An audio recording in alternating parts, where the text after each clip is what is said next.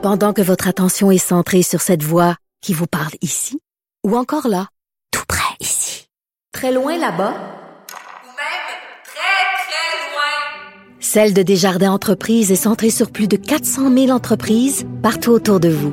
Depuis plus de 120 ans, nos équipes dédiées accompagnent les entrepreneurs d'ici à chaque étape pour qu'ils puissent rester centrés sur ce qui compte, la croissance de leur entreprise.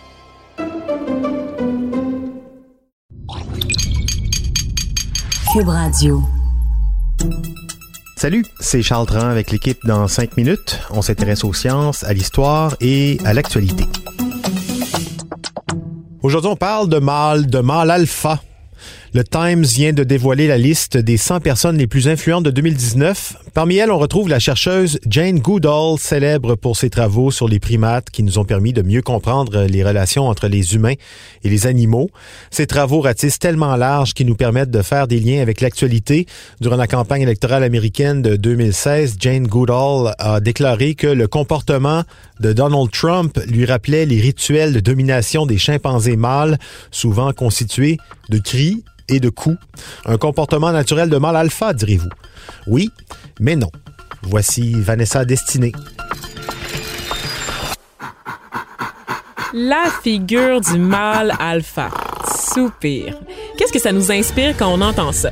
Le roi de la jungle, King Kong, l'homme brave qui parle fort, qui cogne du poing contre sa poitrine, qui mobilise, qui défie et qui ramène à l'ordre. Un conquérant, un leader né pour diriger la meute ou les brebis. Dans la culture populaire, le mâle alpha qui nous vient de notre conception du règne animal, en fait, est une figure qui tient tête et qui est un peu agressive pour asseoir et garantir sa force, son pouvoir ou son influence. La réalité est un peu plus complexe que ça, du moins dans la nature. Et il n'y a pas juste Jane Goodall qui a fait des travaux intéressants sur les primates. On peut aussi regarder du côté de France de Waal, un célèbre primatologue et éthologue néerlandais. Dans le cadre de ses recherches, M. Deval a constaté qu'il existait non pas un, mais bien deux types de mâles alpha les leaders et les voyous. Voyous, c'est ma traduction de bullies dans ce contexte-ci. Chez les chimpanzés, les mâles alpha de type leader vont essayer de trouver des solutions aux problèmes et miser sur la médiation pour diriger. Les voyous, eux, vont plutôt miser sur une autre approche, soit celle de terroriser leurs semblables pour garder le pouvoir. C'est France Deval qui a été un des premiers chercheurs à évoquer l'existence des alphas. Oui, oui, il s'attribue la paternité partielle de l'expression dans le langage courant. On pourrait en discuter longuement, mais ça sera pour une autre capsule. Toujours est-il qu'aujourd'hui, M. Deval s'arrache les cheveux parce qu'il constate qu'on a complètement tassé la notion des deux types de mâles alpha. Il le voit de ses propres yeux dans certains milieux, notamment celui du monde des affaires, on a intégré la loi du plus gros, du plus méchant et du plus fort comme un signe de supériorité et de légitimité. Il cite lui aussi en exemple l'élection américaine de 2016 et cette façon qu'on a de dépeindre en fait les personnalités agressives comme étant des leaders, d'excuser leur comportement, voire de le normaliser. We have losers. We have losers. C'est sûr que dans le règne animal, il y a un avantage à être plus gros et plus fort et plus méchant. C'est indéniable, ça impose le respect et ça devient un peu une question de survie. I'm really rich. I'll show you that in a second. I'm going to bring money in and we're going to save it. Mais les troupes ont tendance à se rallier à des leaders qui vont être à leur écoute, des leaders qui vont intervenir dans les conflits, qui vont les stopper avec la diplomatie plutôt qu'avec leurs poings.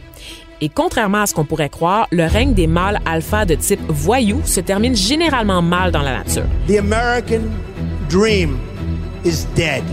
But if I get elected president, I will bring it back bigger and better and stronger than ever before and we will make America great again. Ils ont beau gagner des batailles en criant plus fort et en tapant sur tout ce qui bouge, les chimpanzés voyous sont expulsés ou même tués par leur groupe, tandis que les alphas de type leader sont maintenus au pouvoir de façon démocratique, parfois jusqu'à 12 ans. D'ailleurs, France Deval dresse encore un parallèle avec les humains. La compassion ou le pardon, celle qu'affiche par exemple le pape lors d'un événement traumatisant, est un meilleur outil de fidélisation que des accusations ou des attaques. Même chose quand un chef d'État se rend sur le lieu d'une tragédie, les gens vont se sentir touchés par sa démarche et plus à même de le suivre n'importe où par la suite. Dans le monde des animaux comme dans celui des humains, les alphas de type leader sont capables de rassembler et d'unifier leurs troupes. C'est une qualité qui est beaucoup plus prisée que l'on croit, selon France Deval. Chez les chimpanzés, les alpha leaders peuvent atteindre un règne de plus de 10 ans parce qu'on les aime avant de les craindre. Le groupe a aucune raison de soutenir un adversaire, c'est un règne qui est par acclamation sans opposition. Si un adversaire qui va défier le leader alpha et qu'il est un très bon chef, les membres du groupe vont le défendre. Ils veulent le garder au pouvoir. Mais si l'alpha est un tyran, la première chose qu'ils font s'il y a un adversaire, ben, c'est de soutenir l'adversaire. Bref, c'est comme un épisode de Game of Thrones. Ouais, morale de cette histoire, c'est pas vrai que pour être un bon leader, on doit nécessairement intimider les autres. Si quelqu'un pouvait passer un mémo ou envoyer le lien carrément de ce balado dans 5 minutes à la Maison Blanche, ce serait super apprécié. Merci Vanessa Destinée. C'était en 5 minutes.